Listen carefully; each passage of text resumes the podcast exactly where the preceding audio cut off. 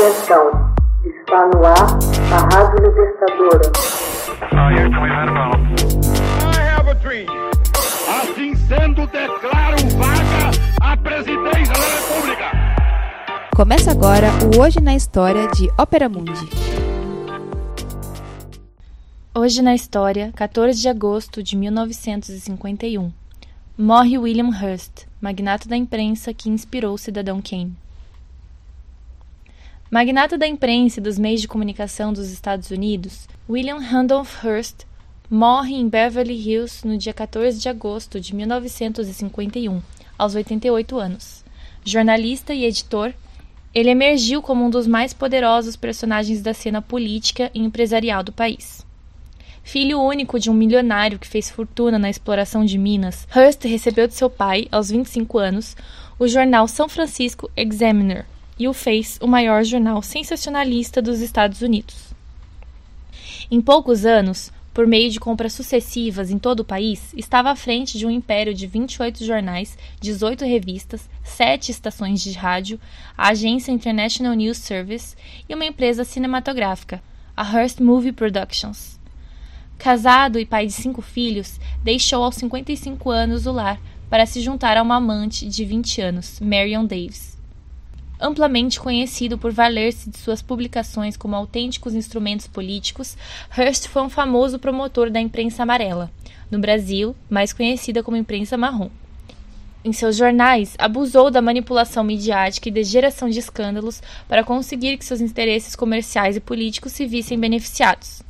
Os casos mais notáveis foram sua intervenção para que a guerra hispano-americana acontecesse e seus periódicos recebessem as primeiras notícias, bem como a campanha contra a Revolução Mexicana, devido à imensa quantidade de propriedades e fazendas que possuía em território que as via em risco com a Revolução.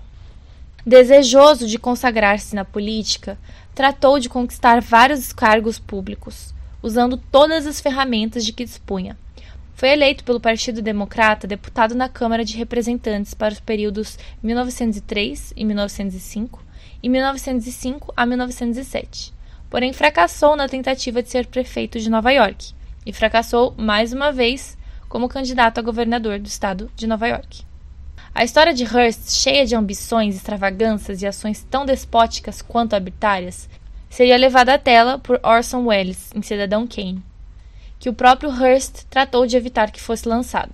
A obra ganhou o Oscar de melhor filme e é considerado pelos críticos como uma das mais extraordinárias obras da sétima arte. Hearst abusou da imprensa amarela, que seria uma imprensa sensacionalista, um jornalismo que mescla manchetes incendiárias, afastadas da objetividade e com notícias de interesse popular. O único objetivo desse tipo de veículo é vender o maior número possível de exemplares sem levar em conta veracidade ou objetividade. Sua influência foi quase mítica graças a seu vasto império. Quando, em meio à Guerra de Cuba, em 1898, o encoraçado norte-americano Maine explodiu no porto de Havana, foi Hearst quem apontou a Espanha como culpada da suposta sabotagem e pressionou o presidente William McKinley a declarar guerra contra os espanhóis, algo que o governo aparentemente não levava em consideração. A vitória dos Estados Unidos nessa guerra permitiu o domínio do Canal do Panamá, e custou à Espanha a perda de suas últimas colônias de ultramar. Suas opiniões foram sempre controvertidas. Foi acusado de xenófobo, pró-nazista e defensor da caça às bruxas. Uma de suas máximas mais conhecidas era I make news, eu fabrico as notícias, dando a entender que manipulava a notícia para que fosse mais escandalosa. Era famoso também por sua desmedida paixão por possuir tantos objetos quanto possível adquiriu compulsivamente obras de arte, muitas das quais sequer foram desencaixotadas. Em 2008, o Museu LACMA de Los Angeles reuniu grande parte de seu acervo em uma exposição. Conhecida é também sua apaixonada história de amor com a atriz Marion Davis. A lenda urbana conta que numa festa privada em seu iate encontrou Marion beijando Charles Chaplin. Tomou de um revólver e alvejou Chaplin e, por erro, acabou matando Thomas Harper, ocultando o incidente astutamente sem que as autoridades tomassem conhecimento do caso. Hoje na história, texto original de Max Altman, organização Haroldo Cerávolo, locução Camila Araújo, edição Laila Manoeli. Você já fez uma assinatura solidária de Opera Mundi? Com 70 centavos por dia, você ajuda a imprensa independente e combativa.